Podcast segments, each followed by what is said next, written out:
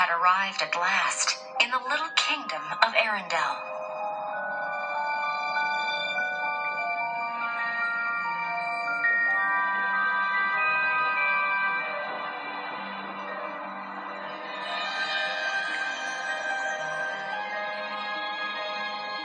Even the youngest ice harvesters were hard at work, gathering ice for the warm months ahead. As night set in, they headed home with the northern lights to guide them.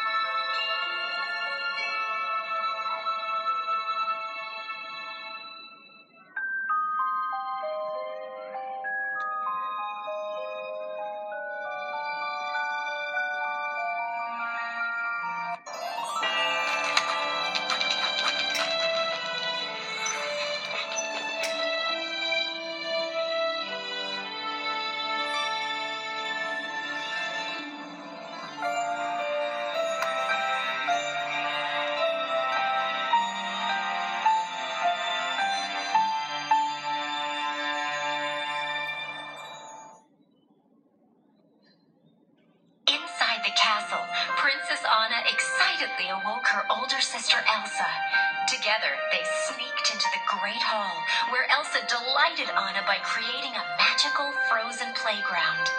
Rotate your device for Elsa's side of the story. Anna didn't remember getting hurt that day, or that the king and queen took her to the trolls. She just remembered all the fun she'd had with Elsa.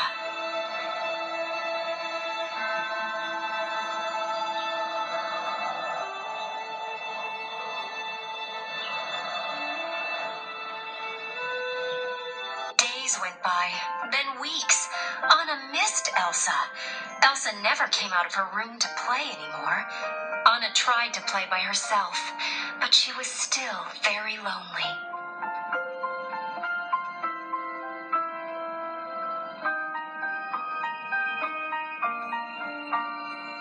Finally, Elsa's coronation day arrived.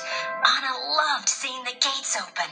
It was so exciting to meet the guests, especially Prince Hans. He was handsome and, well, fun.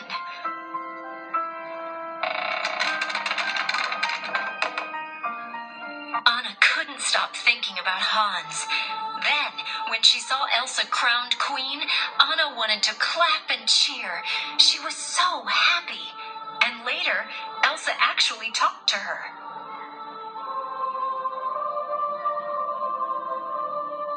When Anna saw Hans again at the ball, they danced the night away. Then he asked her to marry him. And yes, she said yes. But when Anna approached her sister, the queen, Elsa didn't seem happy at all.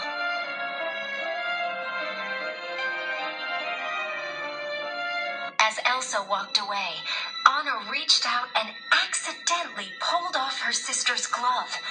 Ice shot from Elsa's hand and spiraled across the room.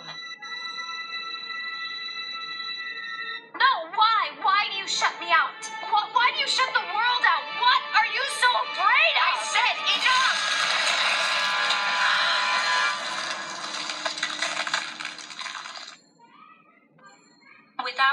To, Elsa froze nearly everything in sight. Anna stared in awe. She hadn't meant to upset Elsa. Anna felt terrible.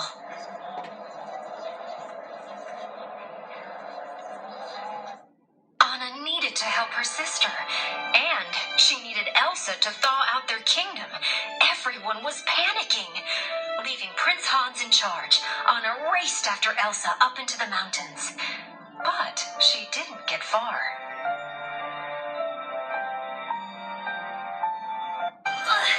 Snow. Had to be snow. She couldn't have had tropical magic that covered the fjords in white sand and warm fire. Summer was definitely gone. Everywhere. Anna stopped at Trading post, the only warm place in the middle of nowhere. She met an ice harvester named Kristoff, who knew where the coldest mountain was, which meant maybe he could help find Elsa. Kristoff's best friend was his reindeer Sven. He even spoke for Sven. And that was weird, but okay. Except that Kristoff almost refused to help Anna. So Anna put her foot down and told him she knew how to stop the sudden winter. When he heard that, Kristoff agreed to help.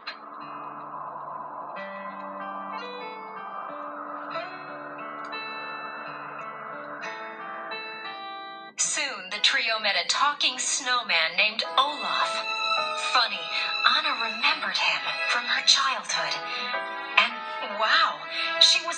Amazed by all the other frozen things Elsa had created.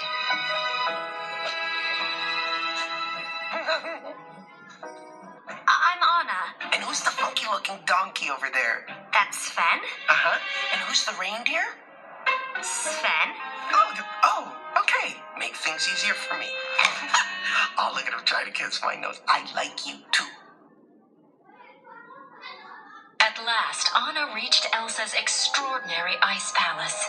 Kristoff waited outside with Olaf and Sven so that Anna could have some time alone with Elsa.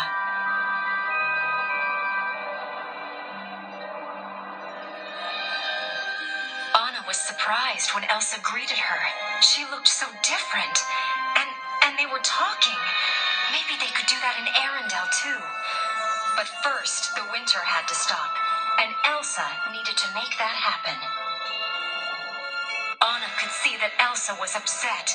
She tried to help, but Elsa seemed out of control.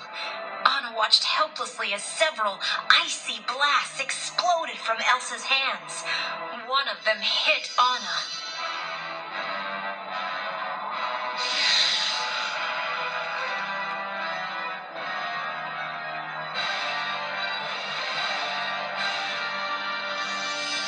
Elsa created a giant snowman to show Anna and her friends out. But when Anna accidentally aggravated him, the snowman chased them. Anna and Kristoff ran and escaped over a cliff with Olaf and Sven.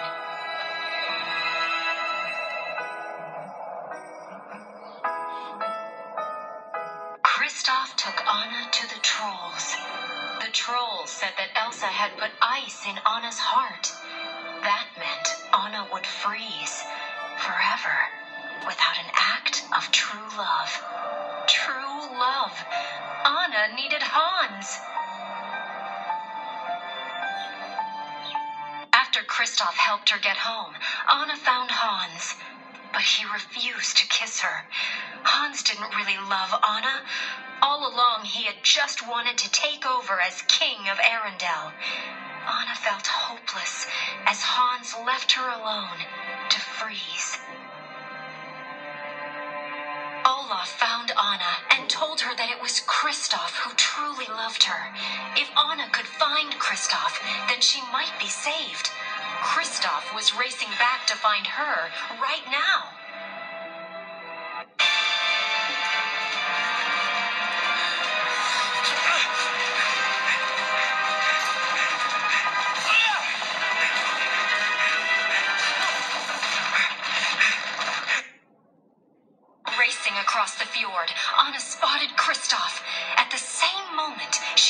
Also saw Hans. He was going to hurt Elsa. In a final act to save her sister, Anna threw herself between Hans and Elsa. Hans' sword struck Anna.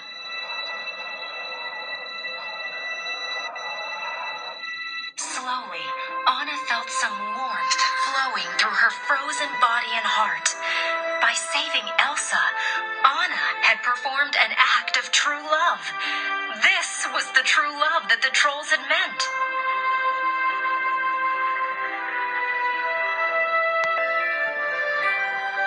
Anna felt wonderful.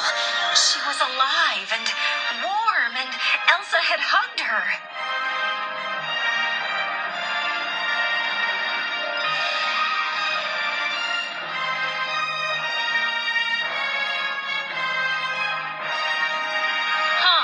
Taken away, but Kristoff decided to stay near Anna for a while. Queen Elsa approved.